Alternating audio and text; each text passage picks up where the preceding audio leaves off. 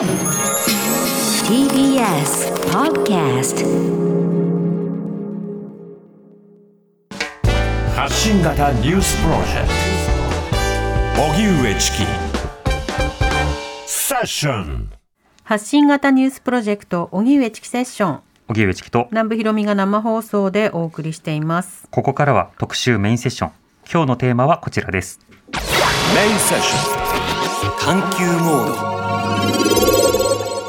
各地で大雪の報告雪と防災とまちづくり。今年は例年に比べて積雪量が多く各地で雪による被害が報告されていて積雪量が多い北海道や東北地方などでは雪との付き合い方雪に強いまちづくりが必要です。歩行者のための雪かきなどの除雪や共同の雪捨て場の確保などが雪国ならでは大変さがあり1961年の災害対策基本法では雪害雪の害は異常な気象現象による災害と認定されています。また地域格差の是正の観点から豪雪地帯対策特別措置法など地域振興のための法律もあります。その一方で雪国の特性を生かして観光名所にしようと様々な取り組みもあります。一方低気圧と寒気の影響で関東甲信や静岡県の内陸部を中心に雪が降り気象庁は今日東京23区などでも大雪となる恐れがあり夕方には交通機関などに影響が出る可能性もあるとして余裕を持った行動を呼びかけています。豪雪地帯と比べ東京のような都心では少しの雪で交通の乱れなどがあり雪への脆弱性が指摘されています。そこで今日は豪雪地帯の雪との付き合い方を学び現在の東京の雪の情報などと合わせ考えます。ではスタジオにお迎えしました気象予報士長谷部愛さんです。よろしくお願いいたします。よろしくお願いします。はい、お願いします。今日はね、この後、まあ一部で積もるかもしれないということですけれども、はいあの明日にかけてもちょっと降るんですか？どうすか？そうですね。あのこの後この同じような今とペースであの降り続けて、だいたい日付が変わるくらいまでは降って、その後はまあところどころでパラパラと降って、まあ明け方には各地とも止むというようなうん形になりそうですね。はい。はい。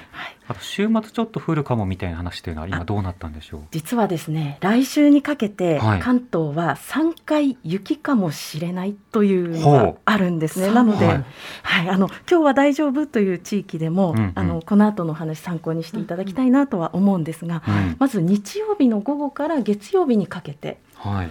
雨か雪が降りそうで、うんうんちょっと今のところ、まあ、純粋なそのデータではちょっとあ雪の方が確率が高めということになってるんですね。はい。あの関東に雪を降らせる南岸低気圧うんこれがまたやってくるという予想になってます。うん。はい、で、あと2回またチャンスがある。チャンスというかあの可能性があるんですねもって。いうのが来週の木曜日これはまあ降水自体があんまりないかもっていう感じなんですが、うんそしてその次の土日なので、まあ、はい。19日とはい20日になりますかね、うん。この辺りにもまた南岸低気圧が予想されていてわ雪か雨かどっちかなというような予想になってますね。うん。はい。こうしたその雪がもし積もった時のまあ対策なども含めて今日は考えていきたいと思いますが都内の様子聞いていきましょう。まずは新宿です、えーはい。TBS ラジオの崎山俊也さんに現在の様子伝えてもらいます。崎山さんお願いしますはい、えー、と JR の新宿駅の南口、ちょうど甲州街道沿いの、えー改札口の前にいます。はいえーこちらもあの雪はずっとあの降り続いてはいるんですけれども、降った雪は積もらずですね、はい。そのままあの目の前の歩道上で溶けています。うん。なので目の前に相当その水たまりはできていますけれども、はい。あの寒さはそんなに感じないので、うん。皆さん傘を差して歩いてはいますけれども、はい。まだ足元にその転ばないように気をつけるとかですね、うんうんそういう状況ではなくて、まあ、普通に小雨が降ってる時と同じような感じで歩いているという感じです。うん。ただ、あのまあ、皆さんもご存知のように、ちょうどこの JR 新宿駅南口の甲州街道を挟んだ反対側バスタなんですけれども、バスタ新宿ですね、バスの高速バスのターミナル、ちょうどそこはとても人通りが多いので、はい。もう先ほどですね、道路整備のあの人たちがやってきて、あの凍結防止剤、うんうん。つまりその今、その雪を溶かすというよりは、明日凍結するのを防ぐためうん。のものを、えーずーっとこの JR の南口の前を巻いて、はい。であのもう終わってまた別の場所に、多分この辺り、各所人通りの多い歩道とかひあたくさんありますから、うん。そちらの方に向かっていきました。うん。えっ、と、さっきちょっと声かけたんですけども、いや、もう明日に備えてですよということで、うん。凍結防止剤ですということで、作業員の方たちは去っていきました。で、だからまだ、あのそうですね、積もってるわけではないので、人もそんなに焦ってる様子はなく、まあ、いつもの新宿駅の今、この午後4時ぐらいという感じですね。うんなるほど、はい、いつもと比べてというか、人通りというのはちょっと減ってるようなところはあるんですいや、かね。あんまり減ってないですね、うん。で別に特別、じゃあ、会社を、先ほどから話を聞いてるんですけれども、はい。特に早く帰れと言われたというわけではない方ばかりで、うん。そういう意味では現状では、つまり JR が全く今のところ、普通の在来線はですね、あの特急列車を除いて動いてる、通常通り動いてます。はい。あの逆に言うとあのこう山梨県とか長野の方に向かうあの海事とかうんうん。あずさですね、とそういう特急列車はあのもうすでに朝のうちから運休が決まっていて、全く動いていませんので、うん。あの在来線が動いてる限り、動いてるという情報が、まあ多分ちゃんと伝わってるんだと思うんですけれども、、はいわゆるあの通勤の人が早足を早めるとか、うんうん。そういう光景ではないですね。なるほど、はいあの雪が降るたびにね、その首都圏では例えば運休とか、それから電車の大幅な遅れというのがありますけれども、特に首都圏の鉄道がこういった雪への脆弱さがあるのは、これはどういった理由なんでしょうか？それはというか、逆に言うと、うんその例えば上越新幹線とかが雪でまあめったに止まらない、はい。逆にあの東海道新幹線は雪の影響でよく減速して、ダイヤ乱れが発生したりしますよね。はい。でそれはもう最初からその新幹線であれば、東北とか上越に向かう新幹線は、例えばポイントのところに雪が、ポイントを切り替えるところに雪があの積もらないように最初からあの上に屋根があるとかですね、うん。あのすでにその温水が出てきて雪を溶かすとか、はいはい。そういったものを、よそれはあの雪国に行ったことある方はご存知だと思いますけれども、道路でもそうやって溶かしてるじゃないですか、うん。融うんはい雪作用あるじゃないですか、はいでも東京は全くないですよね。うん。それと同じで、まあ、年に何回降るかわからない状況で、すべてのその JR、しかもここは路線が非常に多いです、はい。JR 東日本の中でもあの全部を足すとかなりの長さになりますから、うん。そこにすべてその雪に備える、ふ雪国と同じようなことを備えることはできないというのが現状ですよね、それは。ね。ははい。でだからそれはある程度はやむを得ないけれども、逆に言うともう、先ほど言ったように、こうあの海事とか、あずさという特急はもう今日止まることを最初から決めてます。ええ。あのそれは交通情報でも言ってると思いますけど、すでに首都高もですねあの一部がもうあの計画的、予防的通行止めということで、うん。要するに車が談合状態になるのを防ぐためにもう止まってますから、はい。そういった形で、まあ、なんとかその雪の被害を和らげるという方法を取る、うんえーそういう方法でなんとか対応するしかないのかなと思ったりもしますね。そうですね。少なくとも雪国と同じことをすることはできないということだと思います。こういったあの計画運休のような対応というのは、昨今、ええ。ちょっと増えた印象はありますね。あはい、増えてると思いますね、それは台風に対してもそうですし、はい。雪に対してもそうですけれども、あのーそうですね、ただ東京の場合、その施設でも例えばあの山がちなところを通る施設と、ええ。例えば地下鉄、地下部分が多い施設とか、またそれぞれあの東京メトロとかははい。あまり止まらないですよね。うん。でそういだけど、相互乗り入れしてるから、お互いに影響が出てしまうとか、うんうん。非常に複雑な、そのなんていうか、あの対応を迫られているので、はい。その辺まあ一番いいのは早めに止まることを周知してうん、それに従って人も動く、例えば会社をなるべく早く帰るようにするとかですね、はい。そういったことをうまく社会全体で対応するようにすれば混乱は減るとは思います。うん。はい、ただ、今日は今のところ、多分情報として、その電車は動いていると伝わっているので、そんなにあまり人通りとか変わらないんだと思います。うん。わかりました。崎山さん、ありがとうございました。はい、あありがとうございました。ありがとうございました。はい。気をつけてお戻りくださいはい。というわけで、崎山て、崎山さんからは、はいえ新宿駅からのレポートでした。南口でしたね。はい。さて、もう一方、えーはいリモートで今日はご出演を、おはい、い話をただ伺います。きます。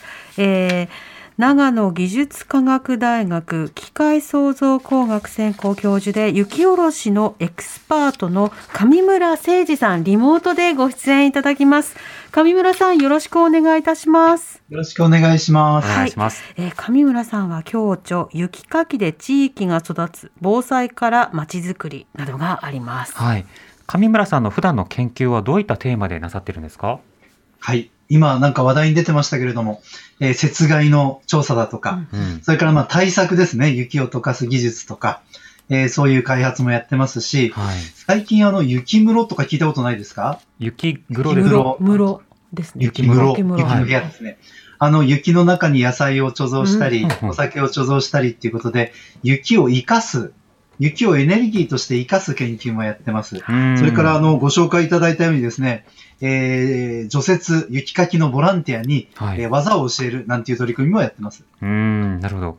まずあの長谷部さん、この大雪の時の一般的な注意情報というか、はいあの個々人の対処というのはどういったことをアナウンスすることが多いですか？そうですね。あの関東も含めて、まあ、数センチの積雪でも、まあ、何十センチの積雪でもいずれも気をつけなければならないことというとやはり路面状態の悪化に関する注意点というのが一番になりますね。はい。ですのでやっぱり徒歩だとあの転倒の事故が多いので、うんこの辺りになりますね。うんあの先月東京で10センチの雪となりましたけれども、これであの病院に搬送された方が500人以上と、うん。当日と次の日で改めて聞くとすごい。そうなんです転倒でなのですごい多いんですよね、それだけうんまあ慣れてないからということなんですけれどもなのでそれにまつわる注意点をお伝えすることが多いですね。うん。うんこれ上村さん、あの雪害というと本当に幅広くありそうで、はいあの転倒もそうですし、うん例えばその電柱のね電線がこうたわんで停電になるとかありそうですが、雪害というとどこからどこまでが雪害に含まれるんですか？これはですね、本当にあの、い言い出すとキリがないぐらいありまして、はいでまあ、まず大きく分けると、いつも雪が降ってる雪国の雪害と、うんうん。今回その東京で珍しく雪が降っちゃったみたいな時の雪害と全然違うんですよね。はい。だからあの首都圏なんかで、あの、まとまった雪が降っちゃった時には、やはり今お話しあったように、転倒事故すごく多いですよね。うん。今日、今日まさに雪が降ってこれから転んじゃったらどうしようっていうのもあるんですけど、はい。明日の朝、もし天気がいいと凍っちゃうんですよね。うん。凍っちゃったらさらに滑りやすくなりますので、はい。えー朝方の通勤時間帯なんかも転倒事故多くなるんじゃないかなって心配してます。うん。なるほど。またあの雪害の一つとしては、まあインフラへの打撃というのもありますよね。そうなんですね。あの、まあ、えっ、と、ある意味、えー少し先もほど話題出てたように、あらかじめ予防的に止めるっていうことが最近多くなってきたので、はい。一回、あの、なんていうんですか、トラブル、例えば電車が滑って事故になってしまったとかう、んうん高速道路でトラックが立ち往生してしまったとか、はい。影響が、その後の影響が大きすぎて、そういうことを起こしたくないんですよ。うん。で、一回こう、あの、例えば高速道路で車が止まっちゃったりすると、バタバタバタっと数千台後ろに繋がっちゃったりすると、はい。もう大変なんです。一台ずつ出さなくちゃいけなくて。うん。だから復旧が遅れるということが、結果的に大きな災害になってしまうので、ええあの、そうならないために予防的に、ちょっと安全すぎるんじゃないかって思うぐらいの判断を最近してるうん。という感じなんですね。なるほど。これあの、それとちょっともう一つだけお話しさせてほしかったあ、のが、ぜひぜひ。ごめんなさい。平成26年に、うんえー東京でかなりまとまった雪があったのって覚えてらっしゃいますか？平成26年あったんですよ。2月に結構雪が降って、あ2月それこそ立ち往14生とか。のやつですか？えっと、そうそう、それです。2回ぐらいあったんです。2週間続けて。はいはい。あの時に、えっ、と、まあ、建物が壊れたりとか、その、えー大渋滞しちゃって立ち往生しちゃってとか、いろんなことあった時に、うん保険金が支払われるわけですよ。はい災害保険金が。えその保険金の支払い額の合計って、すごいんですよ。えほう。熊本地震で支払われた保険金と近い数字なんです。へえ。え歴代で言っても第6位に雪害が入ってるんですよ。それぐらいだから、あの、一回その首都圏なんかで大、大きな雪害になってしまうと、うんうん大損害が出るっていう、まあ、災害だっていう認識を持ってほしいんですよね。うん、確かに。あれですかね、南部さんとセッションあれ22やってた時に大雪だった時があって、夜夜帰れるかなってなった時ですよね。で、あの、ギリギリタクシーで帰ったんですけど、あのあ高速道路に乗ったらですね、もうあちこちにもう諦めて乗り捨てられてる車があって、で、そのタクシーの運転手はもう、ババババブブブブってなりながらも、まあ頑張って運転してましたけれども。タイヤがもうあれですよね。はいあのもう取られちゃって。用のタイヤじゃなかったりすると、ええどうにもならないですよね。そうですよね。また、例えば水道管などに対する警戒、これはあの、南部さん、雪国とかだと、やっぱりそのちょっとずつ垂らすとかいろいろ、あ、そうあのゆ水道をなんて言うんですかね。水道管にあの電気の線が通っててうんうん。温める凍らないように凍らないようああ、にそもそもね。そもそもついてるっていう私も長野に行ったんですけど、はいそうでした、うんうんああ、その長谷部さん、長野に暮らしてたんですね。暮らしてたことがあります、うんはい長野も寒いですよね。うん寒いですねすごく、うん氷点下に冷え込んで、あの、水道管が露出してるようなところだと、凍っちゃって大変なんですよ。はい。で下手をすると破裂してしまうので、うん。あの、その後の復旧が大変なことになります。うんだからまあ雪国の知恵としては、先ほどお話しあったように、ちょっとずつポタポタ垂らしておくとか、はい。あるいはヒーターをつけておくとか、うん。今だとほとんどの場所はしっかり断熱材を巻いてあるので、大丈夫だとは思うんですけど、うん。だから慣れてないところで急に寒波が来るっていう方が怖いかもしれない。そうですねそう想定西外で日本しょうからね。でありましたね水水道道管がのことは破裂して数年前なんですけど凍ることあるんだって思われますもんね、うん多分ね。また、あの、と当然構図の乱れにもつながりますが、停電というのもありえますよね。あの、実は結構深刻で、はい。あのーすごく強い風を伴って、吹雪ですね、うんうんえーなったりするとですね、あの、電線にあの、雪がついちゃって、いっぱい電線がこう着雪って言うんですけど、はい。重さが出てしまって、うん電線が切れちゃったりすることがあります。うんうんそれからあの山間部なんかだと、雪がこう木に積もって、木が耐えられなくなって、木が倒れて、うんで、あの、その倒れた木が電線を切っちゃうってことがあるんですよ。うん。だからあの、大雪の時っていうのは、その停電も起こりうるっていうのはちょっと覚悟しておいた方がいいかもしれない。うんこれあの災害史の歴史の中ではその、まあ、雪雪害によって大きな被害が出たとよく頻繁にこう引き合いに出されるのはいつのどういったような雪害なんですか？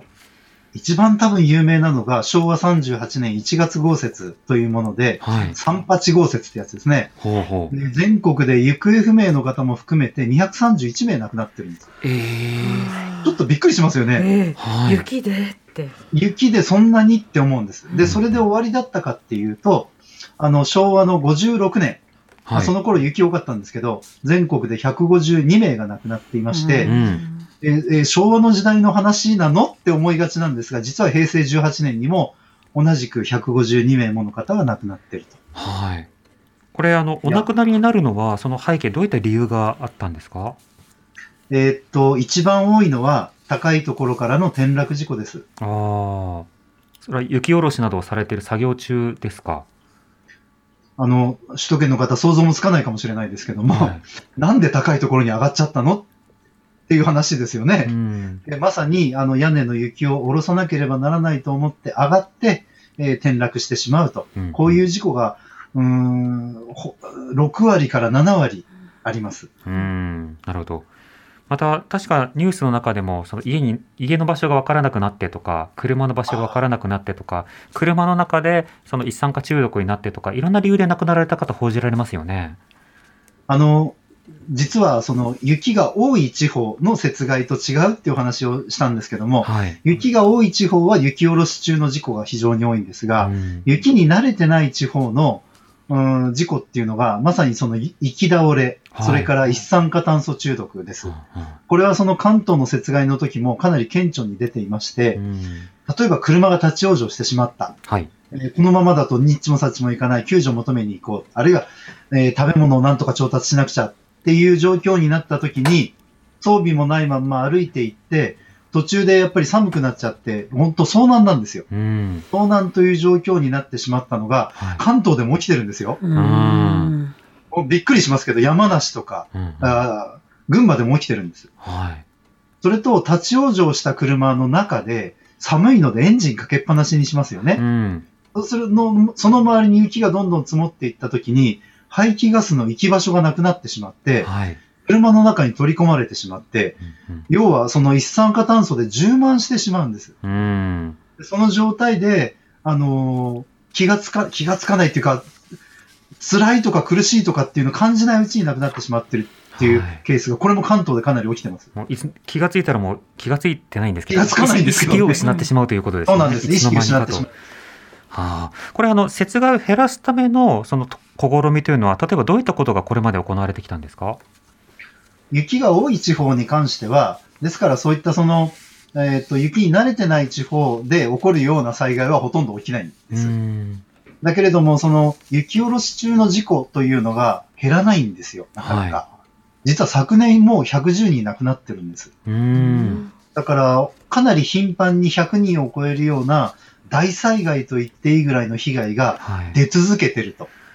で、どうやって減らすの？って言われると、一番簡単なのは、屋根に上がらなきゃいいでしょ？って話なんですよね。うん。でもとはいえ屋根が重みで今度はね住宅被害になりますもんね。そうなんです。だから、時々、あめったにないんですけども、今年も実はあったんですが、えー建物がその雪の重さに負けてしまって、うん屋根の雪がこう抜けて、うん中にいる方が亡くなってしまうっていう事故が、時々あるんです。うんだからそんなニュース聞いたら、やっぱり怖くて雪下ろししなくちゃって、皆さん思うわけですよ。えところが、まあ、例えばですよ、工事現場で高いところの作業をするっていうと、なんか足場をしっかり組んでネットを張って、命綱をつけてって、えプロはしっかりやるんですけれどえも、んまあ言ってしまえば素人ですから、はい。素人が装備もつけずに安全対策もせずに屋根に上がって落ちてしまう。これが繰り返されてるんですうね。ん。なるほど。最近ですと例えばなんか登らずにこう除雪するための道具とか屋根にこうヒーターなどをこうつけることによって対応するなどいろんな工夫はあるにはありますか？そうなんです。あの、上がらなければいいんです。うんってことは上がらなくて済むように、おっしゃるように、屋根にヒーターを入れて溶かしちゃうとか、はい。あの、自動的にも、えー滑り落ちるようにしてしまうとか、うんうんいろんなアイデアもあるし、実際にそれ作れるんです。はい。ただ問題は、お金がかかるんです。そうですよね。みんながそういう家に建て替えられたら、雪害減るんですけどね、うんに困りますよね。そうですね。だからそのあたりをどう減らすのかっていうようなことがやっぱ社会的な課題となっているという点、それからあの雪害があった時に個々人で知識の面で備えたり対応するべき点、この2つがあるということが分かりました。今日はリスナーの方からもですね、やはり雪国の出身の方だという方がいろんな知恵を送ってくださっていますので、ご時代に紹介していきたいと思います。TBS Radio 荻上チキ荻上チキセッション。今日のメインセッションは大雪予報の前に考える雪と防災とまちづくりというテーマでお送りしています。ゲストはスタジオに気象予報士の長谷部愛さん。よろしくお願いします。よろしくお願いします。そしてリモートで長岡技術科学大学機械創造工学専攻教授の上村誠二さんお迎えしています。引き続き上村さんよろしくお願いいたします。はい。さてあの雪下ろしという話題がありましたね。あの長谷部さんも雪下ろしはされましたか？私雪下ろしはしたことはなかったですね、やっぱりあの長野あたりですと何十センチ降ってもあの日差しでまた溶けていってっていうことが多かったので、うん。なかったんですけれどもやっぱり気象予報士としてはその雪下ろしをしなければならないっていう状態を伝えながらも、はい。そこには例えばその設備だったりとか、うん。マンパワーだったりとか必要だったりするので、そこは伝える中ではかなり葛藤のある部分だったな,、というふうにいつも思っているんですよね。うん。うんあとはもう少しこう道をねしっかり歩けるようにするための雪かき。はい。これは結構経験ある方も多いと思いますけれども、えこの雪かきもまたじゃあ家の前だけやっとこうかってみんなが思えるかというとなかなかそうではないあの家の前もできない人もいるし雪をかくものだという意識がなかなかないというそうしたような状況もありますよね。そうですね意外と雪が残ってしまってでやっぱり残ってしまうとそこで転倒に結びつくっていうこともあるんですけれども、うんやっぱり全員が全員できるわけではなかったりとか自分のねその範囲以外でやれるかっていうと、うんなかなか難しかったりするのが、現状ですよね。そうなんです。ということで雪下ろしや雪かきについて今日メールたくさんいただきました。はい、ご紹介していきますね。えまずは魚まみさんからのメールです。ありがとうございます。今の家に住んで4年になります。うちの家の前の通りは小学校の通学路です。先日の雪の朝は歩道だけでもと雪かきをしました。うちのお向かいは2年前に賃貸のテラスハウスになりました。賃貸の方々は管理費を支払っているからでしょうか。雪かきはしません。普段のお掃除もしないので同じ感覚だと思います。朝、子供の通学時間にはまだお掃除の係の方々はお仕事を始められていないので、私はヒヤヒヤしながらできるだけ広い範囲を雪かきしました。次の日、筋肉痛でした。うんはあ、そうでしょうな。雪国の方々は日々、この雪仕事で大変な労働を強いられていることだと思います。助け合いはどんな感じで行われているんでしょうか？都会ではそれは難しいことなんでしょうか？普段からの近所付き合いの大切さをこんな時に感じます。明日は学校が休みだから少しだけほっとしていますといただいてます。はい。またラジオネームつるりん Z さん、はいありがとうございあます。りがとうございます。雪が積もったら自宅の前は雪かきをするものだと言われて育ったので、一人暮らしでも自宅前は雪かきをしています。うん最近ではそういう人は少なくなっているのか、日陰の道路にいつまでも凍った雪が残っている場所が増えているように感じますというふうにいただきました。あの、上村さん、この雪かき文化というか雪かきのコミュニティでの協力、この点、例えば普段降る地域、そうじゃない地域や最近の都市化の影響、いかがお感じになってますか？えーなんか、あの、すごく共感しながら聞いてました。なかなか難しい問題ですよね。そうですよね。うん、だから道って、繋がって初めて道なんですよね。はい。家の前だけ綺麗でもダメで、隣の家の前も綺麗じゃないと繋がらないので、うん。やっぱり皆さんの協力とかコミュニケーションとか、あって初めて道が繋がるんだなって改めて今お話伺って思いました。うん。まさにあの上村さんのその研究のまあ一つのテーマとして雪かきで地域が育つのだとはい。いうのことを話されてますけど、これは一体どういったことなんですか？あの、先ほどのお話あったんですけど、う普段からのコミュニケーションが大事だって感じましたっていうコメントそのままなんですよね。はい。だから、あの、いざ何か災害があった時は、やっぱり地域で助け合わないといけませんよねって、今当たり前に言いますよね。うん。でも災害になってから急にコミュニケーションしようと思っても知らない人たちばっかりってなっちゃうんですよ。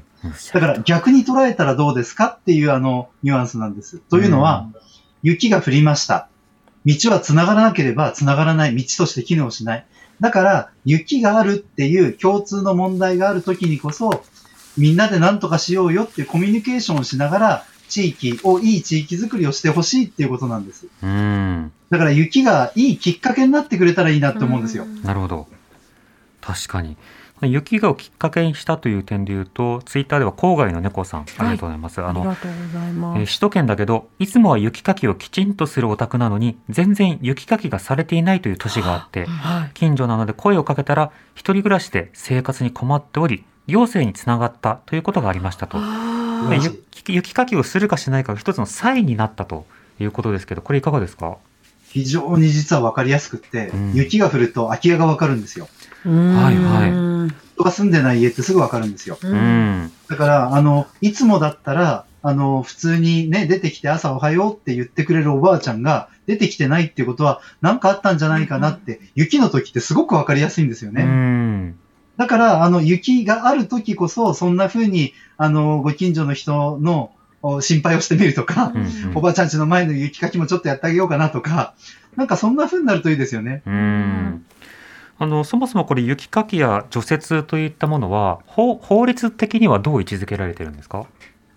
えっと、すごく難しい質問ですね。はい。あの、要するに、管理者、道路を管理してるのは行政ですから、はい本当は行政がやらなきゃいけないんですけれども、うん。あの、昔から生活道路と言われる自分たちが暮らしている道路って自分たちで何とかしてきたんですよ。はい。だから行政も生活道路まで全部機械を入れて除雪をするってなると、うんうんとてつもなくお金がかかるし、とてつもなく時間もかかるし、はい。えーそれが当たり前になっても困る。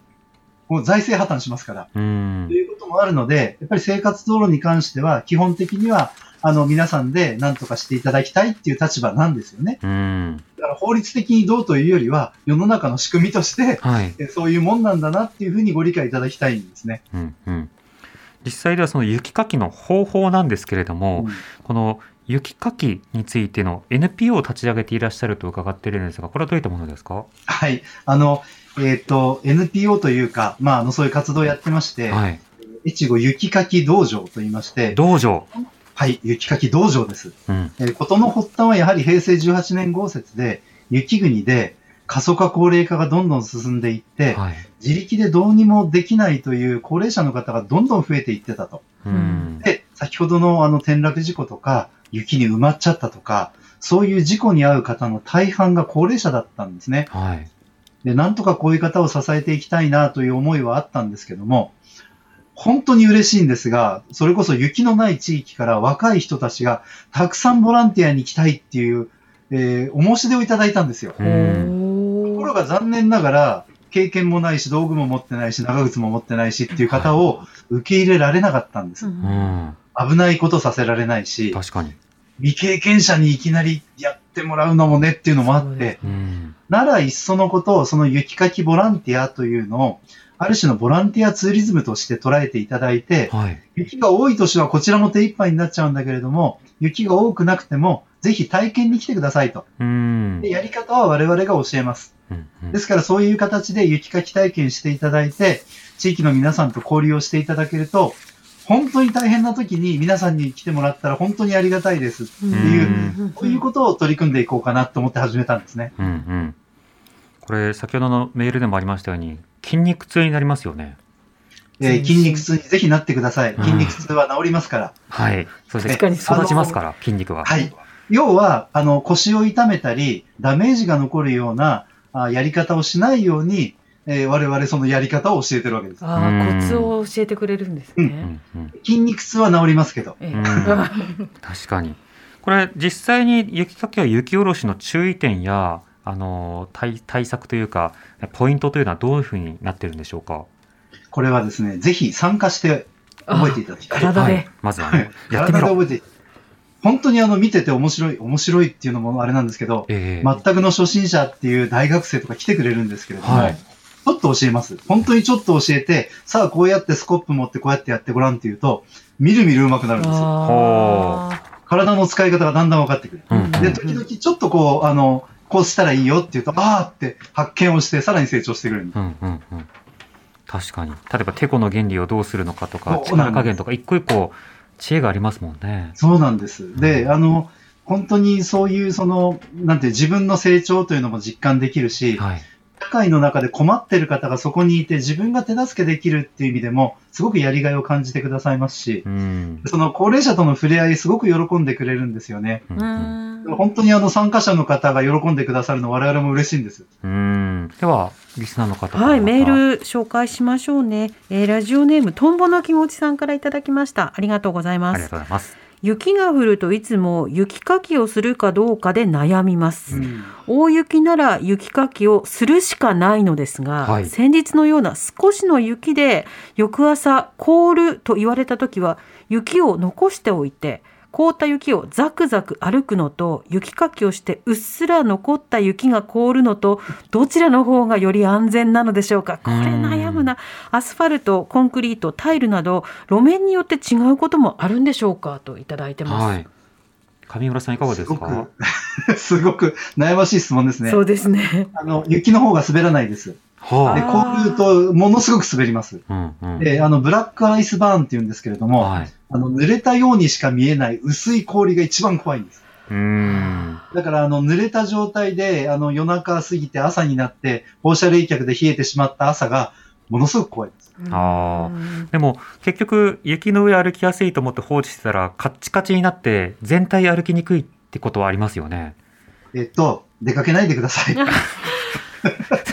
いや、本当にあの、本当に真面目な話なんですよ。うん。雪が降った翌朝に、あちこち凍ってて坂道みたいなところではいはい。転んでしまって、骨折してしまったって、うん。出かけない方が良かったって話になるわけですよね。だから、あの、こういう時代ですから、あの、ステイホームも選択肢なんです。うんうんうん。ただ雪かけの悩みはね、あの、まあ、できる範囲で、今はできるからしようかとか、体力面などもね、含めてと、いうことだと思いますけど、住みながら、はい、長谷部さんここまでのリスナーの方からのメールいかがですか？そうですね。あの先ほどの点で言うと、はい。まあ、関東の場合はできるだけ雪かきして減らしちゃうっていうのもいいかなと思うんですよ。というのは、うん次の日とかその次の日とか結構晴れの日の方がうん。多いので、はい。なので溶けやすいですよね。そうですね。はい、うん。溶けて凍っちゃうんですよね。そうそれが一番厄介。厄介なので、はい、あの減らしておけばそれだけ溶けるまでの時間が短短くなるので、うん市木さんもおっしゃってたようにあのそのままにしておくと溶けるのが遅くなるので関東の場合だと。うんなんでもしかするとそういうなんでやっぱり素材の面もそうですけど地域性っていうのでどうするかっていうのも分かれるなっていうふうにはうん。思いましたね。あの南部さんこの雪かきとか雪下ろししたその雪ってどこに置くんですか？それが、うん。雪捨て場っていうのが設定されてるんですけど、うん。あまりにも雪が多いと、はい。もう雪捨て場がいっぱいになって捨てられないっていう状況にはい。なったりもするので、地域ごとそれ悩みますようね、ん。上村さん。まあ、だから雪国の雪捨て場の問題、はい。それから東京で急に降ってしまった時の雪捨て場のね問題、行き場がうした都会の雪捨て場の問題、はい。田舎の雪捨て場の問題、全部違うんですよね。ああ、うん。そうですね。だから、あの、なんていうのかな、あの、特に東京なんかで見てて思うのは、ものすごく綺麗にしたがる。はいこんなあに頑張らなくていいのに。あ、はい、うんうん、溶けだから寄せておけばいいのにって思うんですよ。うんうんだからしばらく経てば溶けるから、無理せずに寄せておいて、うんうんあの、ちょっとずつ溶けてくれればいいやと。割り切るのも大事かなと思うんですよね。ただどこに寄せるかもご近所問題でいろいろ気を使いますね。うん雪喧嘩って言うんですけども、喧嘩になるんです。雪喧嘩。うんそうなんです。だからそういうことも、まあこういう時だから、お互いにどうしよう、ここを置く場所にしようかっていう話し合いをするチャンスにしてほしいんですよね。コミュニケーションですよね。そうなんです。あれだってみんなが同じように困ってるんですから。うん雪かき何度かしたことあるんですがその時の悩みの一つでその例えば東京などに暮らしていてじゃあ雪かきをしましょうじゃあ端っこに集めましょうとなった時に端っこってあの側溝があるじゃないですか、はいつまり水はけを良くするためのでも道路短短いというか道路が狭いのであの端っこに寄せようとすると側溝にこう乗せる格好になっちゃうんですよねそうすると水はけが悪くなるっていうこの辺りは上村さんいかがですか？あの、側溝に雪を入れたくなるんですよ。は本当によくわかります。うんうんそうすると今度、側溝で、あの、水が溢れます。うんうんだから、あの、今度雪解けの水が流れてきた時に、今度水害になっちゃう恐れがあるんですよね。だうんから本当はあんまり入れてほしくない。うんうん、確かにだからその環境によってっていうことですよね。うんそこはちょっと外しながらということですかね。ここで長谷部さんに質問が来ています。はい、えー、はるりんりんさんからいただいたメールです。ありがとうございます。えー札幌おばんですって書いてある。皆様おばんです。おばんです。おばんですこんばんはです。えー長谷部さんに伺いたいなと思ってメールいたします。この冬の札幌の大雪はここ数年からするとちょっと桁違いです。うん通常片側2車線のメインの道路も片側1車線ギリギリ。朝の通勤時間は午前7時前から大渋滞で心筋梗塞か脳梗塞の血管みたいです。詰まってるってことですね、生活道路も車で通行中に対向車が来れば歩道に乗り上げないとえ行き来もできません、うん。凍って凸凹なので車もまっすぐ進みませんし点点点まだ2月も10日なので普通ならあと2回か3回は降るよねって時期なんですがこれからの見通しはいかがでしょうか、うん。これ以上降ると緊急車両も通行困難になりそうで怖いですといただいてます、札幌の方ですよ、はい、あの来週にかけてこの関東の雪の南岸低気圧が来るってお話をしたんですけど、はい。ということはつまり冬型の気圧配置は減る傾向にあるっていうふうに言えるんですよね。はい。なので札幌に雪を降らせたような冬型の気圧配置はどちらかというと2月中旬下旬にかけては減っていくのではないかなとは思います。ただその寒気がしっかりあるのと、はい。まあやっぱりそういえば言ってもたびたび冬型になるのでもう少しはあの注意はして見ておいてほしいなとは思うんですけれども、うん。うん、あの少しずつ減ってはくるかなというところはあります。はい、うんあと札幌の雪の降り方ってすごく難しいというか、はい。はい、風向きがある一方から降った時に札幌にあ吹いた時に札幌にすごくこう。かなりのドカ雪っていうんですかね、うん。になるっていう気象条件的にも難しいので多分あの驚かれたと今回思うんですけれども、まあ、今後も予報を見つつあのできるだけこう札幌の予報を見つつ、あの注意していただければなというふうには思います。なるほどはいさて別の方からメールで秋田県の乙女千佳さんからいただきました。あありがとうございます。ありがとうございます。東京に20年ほど住んでいた現在秋田県民です。あ、今日はうん職場の除雪をしながらラジコで聞いています。うんありがとうございありがとうございま。ますチーム道のくだ。東京東京に住んでいる時に思っていたのですが年に何度かは積雪またはみぞれが降るような環境でありながら建物の入り口や階段などをつるっつるのタイルにしているところが結構あるんですよね。ほうほう。施工の時に施工の時の時点では、えー雪はそ想定されていないのでしょうが、あれ見た目はいいかもですが雪がふわ降ったら怖いですと確かにあの本当つるっつるなんですよね。つるんになりますようん、ね。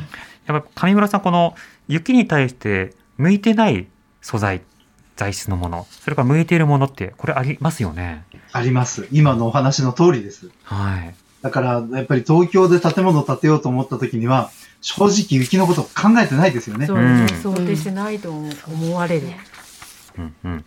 ではその東京の今の街並みはどうなっているのかということをレポートではい。伝えてもらいます。はい。秋葉原に取材に行っている TBS ラジオキャスターの楠葉恵美さんです。楠葉さんこんにちは。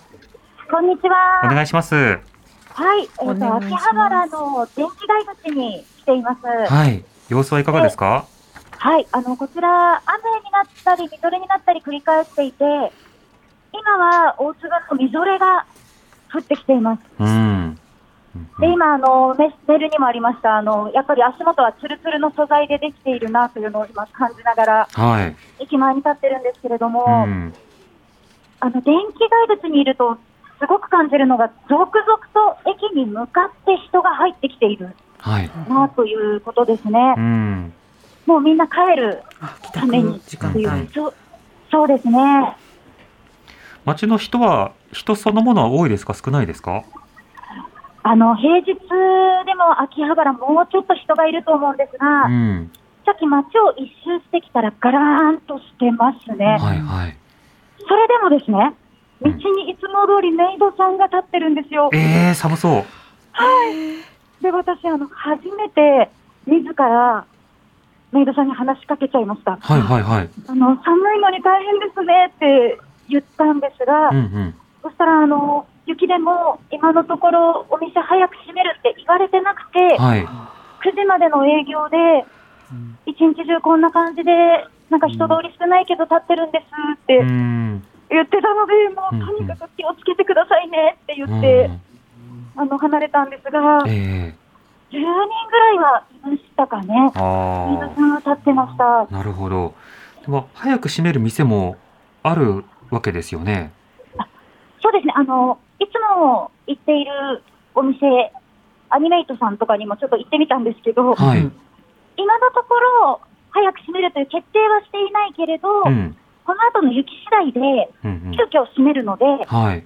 あの、お店のツイッターだとか、うんうんあとはあの来る前に、ちょっと空いてますかっていう電話をくださいっていうことを言ってました。うん。あの昔から好きなミュージシャンのねそのイベントも今日雪の可能性があるからということで中止っていうツイッターでの発信があったりしましたけれども、はい、うん、それぞれの判断がねあの結構分かれますね。そうですね。で、あの、こちらの秋葉原駅は、あの、JR 総武線はい。と日比谷線、あと TX つくばエクスプレスですね。うん。が通ってますけど、その全部は今のところ大きく遅れたりっていうことはなさそうなので、うん。はい、皆さん今のうちに帰ろうという感じで、なるほど。はい、ですね。帰宅時間です。もんね。